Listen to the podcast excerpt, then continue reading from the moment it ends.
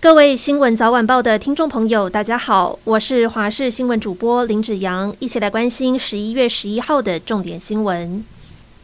总统蔡英文昨天晚间到桃园助选站台，却有一名男子形迹可疑，在造势的场地外面四处徘徊。远警上前盘查，但是他不愿意配合，最后还掏枪挥舞，当场被警方压制。幸好这一把枪只是一把玩具枪，而这一名二十四岁的江姓男子有前科，没有帮派背景。他供称自己是在路上捡到玩具枪，并没有要攻击谁，但是他带着以假乱真的枪支出现在造势的场合，恐吓的意味浓厚。大选倒数，警方也提高警觉，不敢大意，将男子依妨害公务罪送办。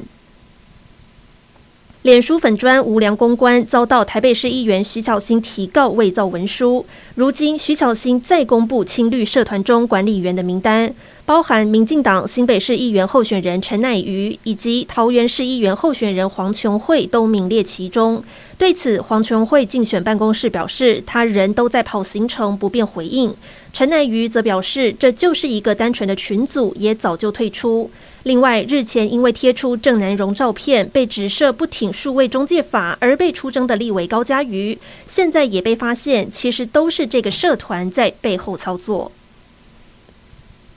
今天国内新增两万零两百六十九例本土病例，还有六十二人死亡。由于 BA. 点五高原期已经过去，外界关注口罩令的松绑时程。而对此，指挥官王必胜表示，影响松绑时机的三大指标，包括确诊数要低于这一波疫情的上升点。盘点医疗量能以及监测呼吸道传染疾病的情况，另外也宣布扩大免费发放快筛的对象，包括小学生、中低收入户，每人五剂快筛，预计十一月底前全数配送完毕。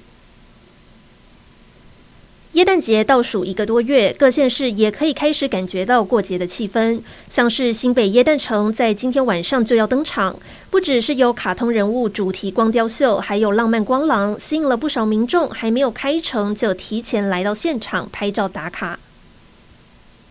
国际消息：美国总统拜登即将要跟中国国家主席习近平见面，时间就在下周一，也就是二十国集团峰会 G20 举行之前。而中国外交部也在今天宣布，习近平将前往印尼巴厘岛出席 G20 峰会。事实上，拜登就任总统以来，已经跟习近平通过五次电话，但下周将是他们两人首次面对面。